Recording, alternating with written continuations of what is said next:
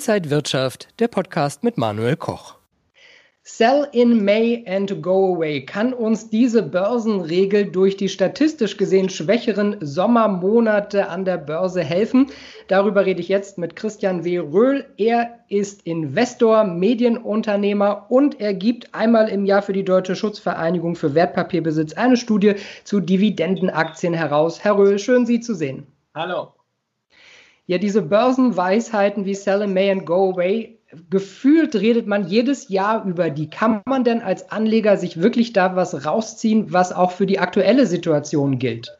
Ja, man hat zumindest erstmal eine empirische Grundlage. Das ist ja nicht bei allen Weisheiten so. Wenn man den DAX mal zerlegt anhand der Performance für die einzelnen Monate seit dem Start 1988, dann ist das sehr, sehr eindeutig, dass nämlich im Juni, im August und im September die Performance deutlich schwächer, in den beiden letztgenannten Monaten sogar negativ ist. Und wenn man dann historisch diese insgesamt vier Monate, der Juni ist nochmal relativ ordentlich, ausspart, dann hat man in der Vergangenheit in Summe den DAX deutlich schlagen können. Wenn man einen solchen saisonalen DAX berechnen würde, dann stünde der nicht bei 11.000 wie der große, normale, jederzeit investierte DAX, sondern bei 35.000. Und das ist schon ein Wort und das zeigt also, irgendwas muss dran sein an der Saisonalität.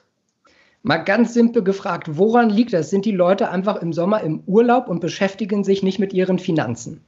Ach, also das, es gibt so viele Erklärungen für dieses Phänomen und sie sind alle irgendwie ein bisschen wolkig. Ja, natürlich das Sommerloch. Äh, man sagt auch am Anfang der Jahresstart, der ist natürlich immer recht mutig und äh, dann kommt so ein bisschen die Risikoscheu, man sichert so ein bisschen ab und dann natürlich, je weiter es Richtung Herbst geht, hat man als Börsianer ein bisschen Angst vor den ominösen Crashmonaten. Der Oktober gilt ja als schlechter Monat in der Psyche. Ähm, dabei ist er das rein statistisch gar nicht, aber da war halt der Crash von 1987 und dieses Trauma scheint immer noch fortzuwirken in vielen Börsianern und das wird so von Börsianer-Generation zu Börsianer-Generation irgendwie weitergegeben. Ja, und zum Jahresende sind dann alle wieder mutig, beziehungsweise im Schlusssport will man nochmal die Performance veredeln. Da gibt es ganz, ganz viele Erklärungen. Letztendlich sollten wir sagen, ja, da gibt es ein Phänomen und dieses Phänomen ist empirisch relevant und man kann es natürlich recht einfach umsetzen, sollte sich allerdings immer darüber im Klaren sein, dass die hohe Überrendite einer solchen Strategie auf wenigen Events, wenigen Ausreißern basiert. Wenn wir jetzt also diese empirischen Zahlen sehen, dass im Sommer äh, der DAX nicht so gut performt, was können Anleger daraus lernen? Heißt das jetzt im Juni einfach mal die Bücher zumachen und erst wieder zu Weihnachten zurückkommen? Ja, also Sell in May hat ja äh, ein, äh, eine Fortsetzung. Das heißt ja nicht nur Sell in May and Go Away, sondern der zweite Teil lautet Come Back in September. Ja, remember always. Und das ist das ganz Entscheidende. Ähm, wenn man eine solche Investmentpause macht, dann darf man natürlich nicht vergessen, irgendwann wieder einzusteigen.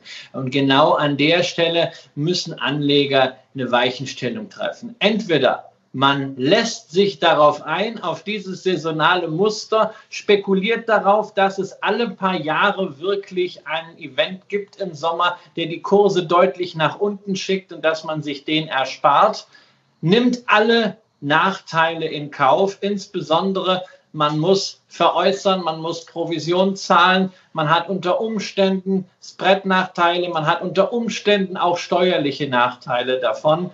Äh, kann man machen. Wenn man es macht, dann sollte man es konsequent durchziehen. Dann muss man es auch jedes Jahr machen und nicht nur so nach Lust und Laune, ach, dieses Jahr glaube ich dran und nächstes Jahr vielleicht nicht, sondern der Effekt stellt sich nur über längere Zeiträume an. Oder man sagt sich, tja, wer Aktien nicht hat, wenn sie fallen, der hat sie auch nicht, wenn sie steigen. Und folglich sagt man, ist mir doch egal, ich kann im Sommer auch gut Aktien halten. Das ist das, was ich persönlich mache. Ich gucke überhaupt nicht auf die Saisonalität. Insbesondere wichtig ist das auch für Anleger, die nicht nur in Deutschland aktiv sind, sondern die zum Beispiel US-Aktien haben. Denn in den USA ist diese Saisonalität erstens lange nicht so ausgeprägt und zweitens gibt es in den USA das ganze Jahr über quartalsweise Dividenden. Tja, und wenn man im Sommer keine Aktien hat, dann kriegt man natürlich auch keine Dividende.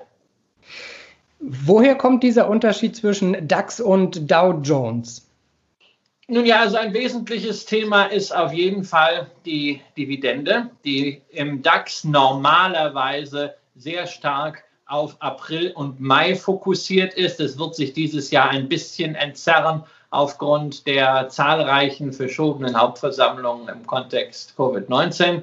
Aber grundsätzlich ist ja dann einmal im Jahr mit der Dividende die Messe gelesen und interessanterweise auch wirklich dann im Mai, ne, Sell in May, nachdem die Dividende gezahlt ist, raus. Das ist empirisch ganz gut. Im äh, S&P 500 haben wir halt das ganze Jahr über äh, Dividenden. Das heißt, dieser Effekt äh, spielt schon mal keine Rolle. Und dazu kommt natürlich auch, dass man in den USA nicht so hysterisch reagiert an der Börse, wie das häufig in Deutschland der Fall ist. Das ist alles insgesamt ein bisschen geglättet. Vor allen Dingen die Ausreißer nach unten sind nicht so stark. Deswegen äh, haben wir keinen so extrem negativen Monat im Durchschnitt, wie das im DAX der Fall ist.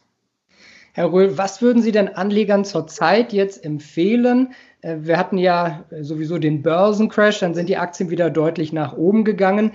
Jetzt noch mal reingehen vor dem Sommer oder lieber Aktien liegen lassen und irgendwann mal wieder drauf gucken? Naja, das hängt ja auch davon ab, hat man denn schon genügend Aktien gemessen an dem, was man sich strategisch vorstellt oder ist man im Vermögensaufbau? Also man sollte bloß niemals einer Fear of Missing Out, einer FOMO, einer Angst davor, irgendetwas zu verpassen erliegen. Ähm, Aktien gibt es auch nach dem Sommer noch, es gibt auch während dem Sommer welche. Wir sehen einfach, wir sind insgesamt in einem Szenario, indem man auf Sachwerte setzt. Und das ist eben nicht nur Gold, das sind nicht nur Immobilien, sondern das sind auch unternehmerische Sachwerte, sprich Aktien. Davon gibt es nicht unbegrenzt viele. Und deswegen sehen wir gerade bei den guten Aktien, bei denen, die man für qualitativ hochwertig erachtet, Knappheitspreise. Man sollte Aktien haben. Ich hoffe, alle ihre Zuschauer haben schon Aktien, auch in einer ausreichenden Portion. Äh, wer aufstocken möchte, kann das meiner Ansicht nach immer sehr gut machen mit einem Coast Average oder mit einem Investieren in Tranchen. Jetzt unbedingt All-in zu spielen, das ist vielleicht für Trader, wenn sie ein spezielles Muster sehen interessant. Aber für Investoren mit längerfristigem Zeithorizont ist viel wichtiger, dass man nicht nur kurzfristig hier agiert, sondern auf alle mittel- bis langfristig halbwegs validen Szenarien vorbereitet ist. Und da wollen wir ja nicht vergessen, auch wenn die Kurse etwas anderes suggerieren. Wir sind nach wie vor sowohl dies als auch jenseits des Atlantiks in der schlimmsten Wirtschaftskrise der Nachkriegszeit. Also da wird noch einiges auf uns zukommen. Christian Veröhl war das. Vielen Dank für Ihre Einblicke in die Saisonalität für DAX und DAO. Ich wünsche Ihnen alles Gute und liebe Anleger, danke Ihnen fürs Interesse. Bis zum nächsten Mal.